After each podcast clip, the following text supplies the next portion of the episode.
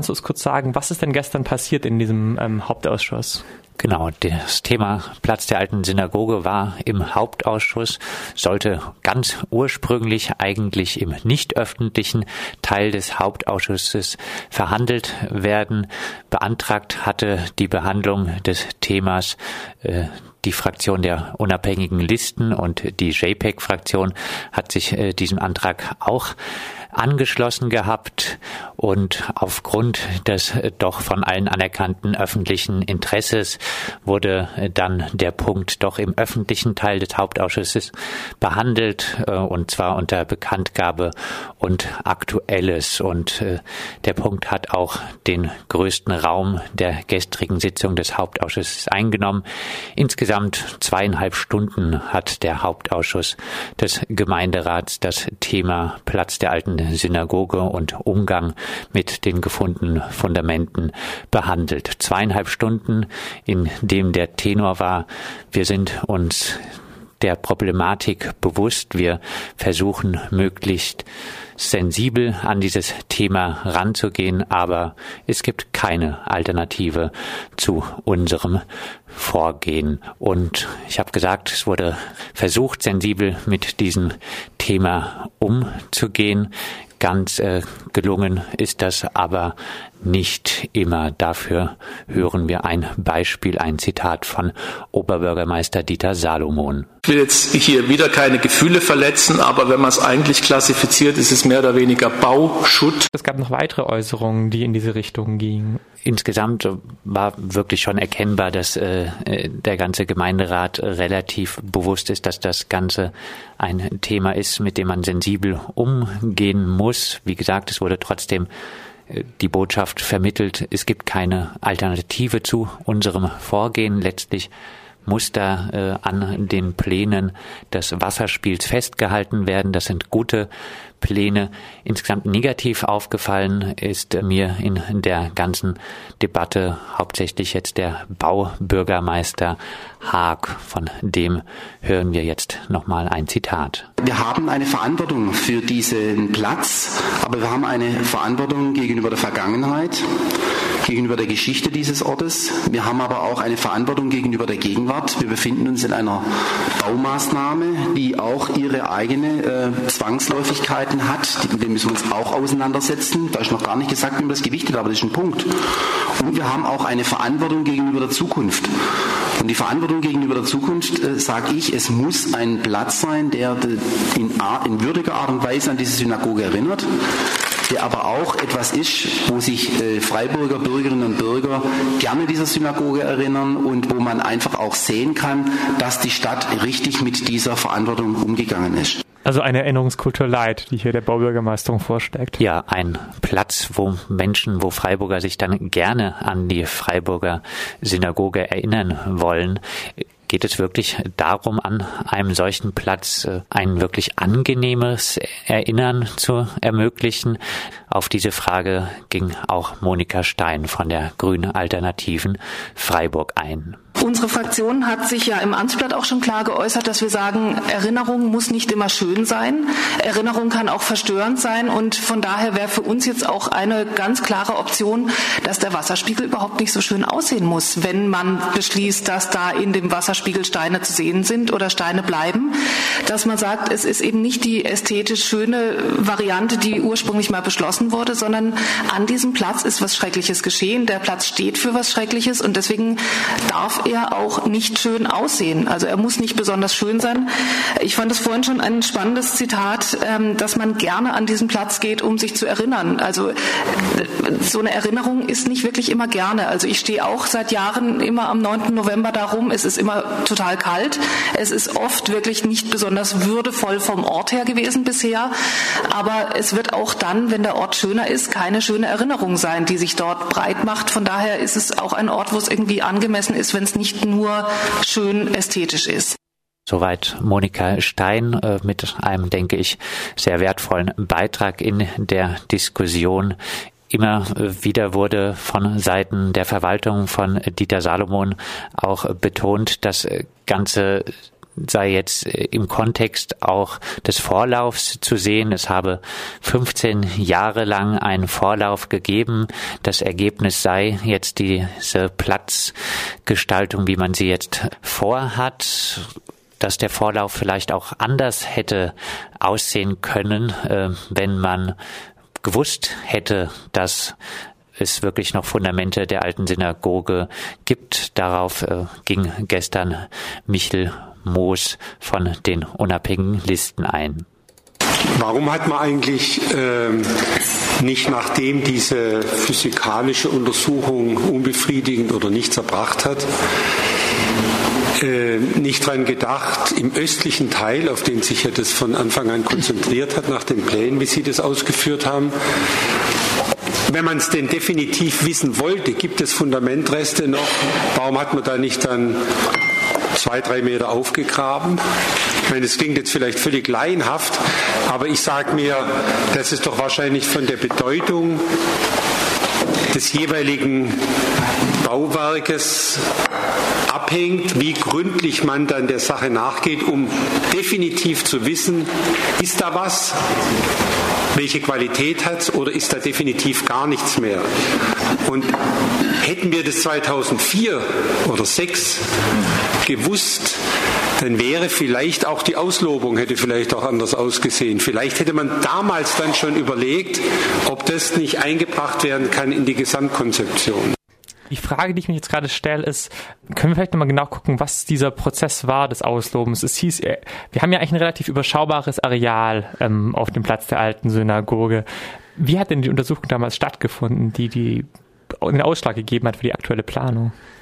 Also es hat äh, einen Beteiligungsprozess gegeben und beteiligt äh, waren damals auch äh, die jüdischen Gemeinden. Darauf hat die Stadt auch sehr Wert gelegt, auch an der gestrigen Debatte, dass es damals von den jüdischen Gemeinden eigentlich ein Okay gegeben hätte für diese Pläne, dass sie auch sehr einverstanden gewesen seien mit diesem Wasserspiel, was jetzt in den Umrissen der alten Synagoge entstehen soll.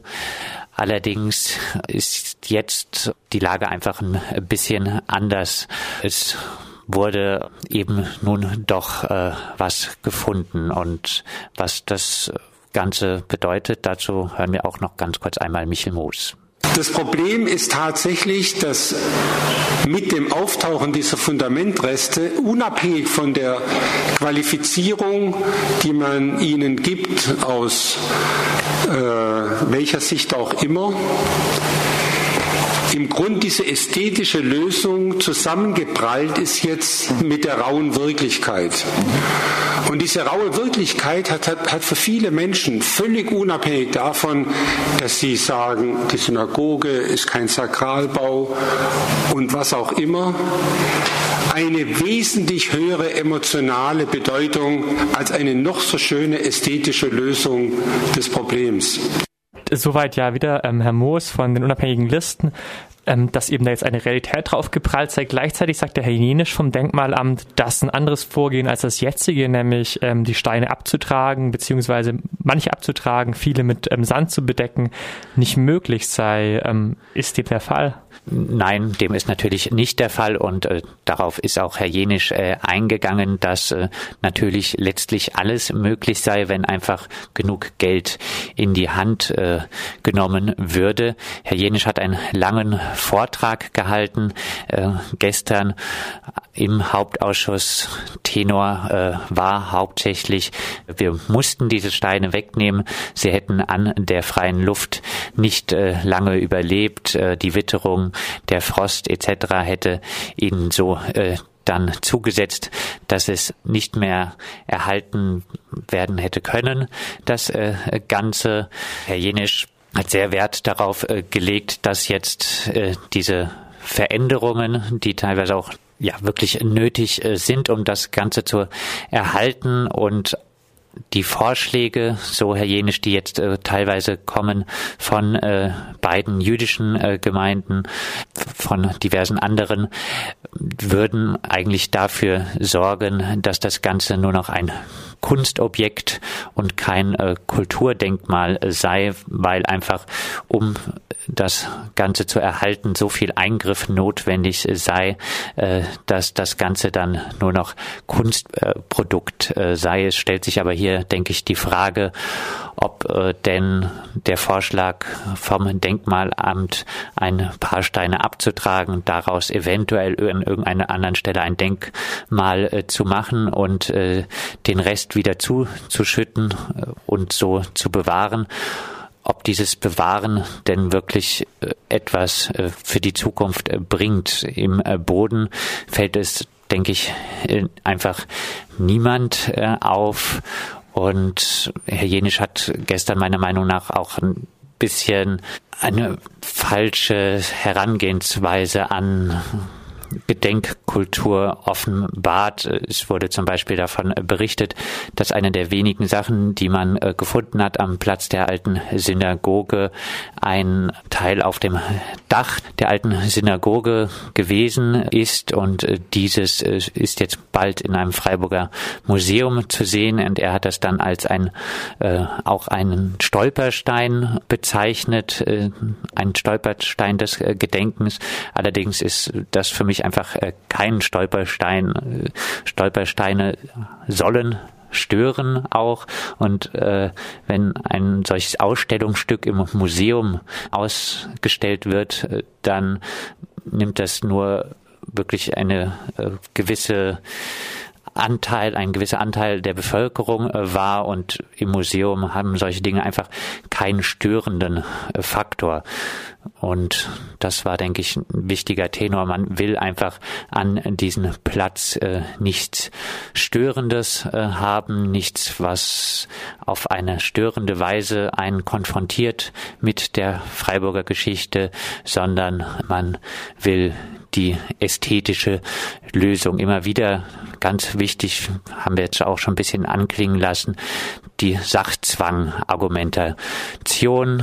Wenn bis zum 21. November nicht die Bagger stehen würden, äh, dann äh, würde die Baustelle erstmal für mindestens ein halbes Jahr stillstehen. Man müsse Entschädigung zahlen den Baufirmen etc. Da kämen mindestens Mehrkosten von 1,4 Millionen auf. Ähm, das Ganze sei, wenn jetzt Vorschläge sich durchsetzen würden, die das Wasserspiel nicht verwirklichen wollen, das Ganze sei dann nicht mehr der Plan des Architekten Rosenstiels, sondern ähm, man müsse wieder eine neue Ausschreibung eigentlich machen, dann wieder ein neues Bürgerbeteiligungsverfahren etc. Das Ganze würde dann wieder drei bis vier Jahre dauern. Der Platz müsse provisorisch gepflastert werden etc. Heißt, der Sachzwang, der steht einer anderen Lösung entgegen, so die Stadtverwaltung. Ich denke, auch die Historie und der Wille der jüdischen Gemeinden müssten eigentlich ausreichen, um zu sagen, doch an diesem Platz, da gehen wir wirklich mal komplett anders äh, vor und nehmen uns wirklich auch Zeit. Allerdings ist schon ein bisschen absehbar, dass das wohl nicht kommen wird. Die Mehrheit für den Vorschlag weiter so zu verfahren wie bisher geplant und zu versuchen, die beiden jüdischen Gemeinden einzubeziehen in den Plänen, was denn jetzt mit den abgetragenen Steinen passieren soll, aber eben nicht äh, die Möglichkeit zu geben, die ganzen Pläne doch nochmal komplett zu überdenken. Eine Mehrheit zeichnet sich für diesen Vorschlag der Stadtverwaltung ab. Die Grünen haben schon signalisiert, dass sie sich diese anschließen wollen. CDU, Freie Wähler und Freiburg Lebenswert klang auch äh, so wie ich es verstanden habe, mindestens die Mehrheit der SPD auch, heißt äh, de facto es wird weiter so verfahren, wie die Stadtverwaltung geplant hat. Um zusammenzufassen, man beruft sich da auf Tatsachen, die man 2004 mit einer schlechten Untersuchung geschafft hat und die man jetzt als Sachzwänge verkauft. Genau, der Wille war damals nicht äh, da, wirklich was zu finden und jetzt ist der Wille nicht da, die Pläne über den Haufen zu werfen.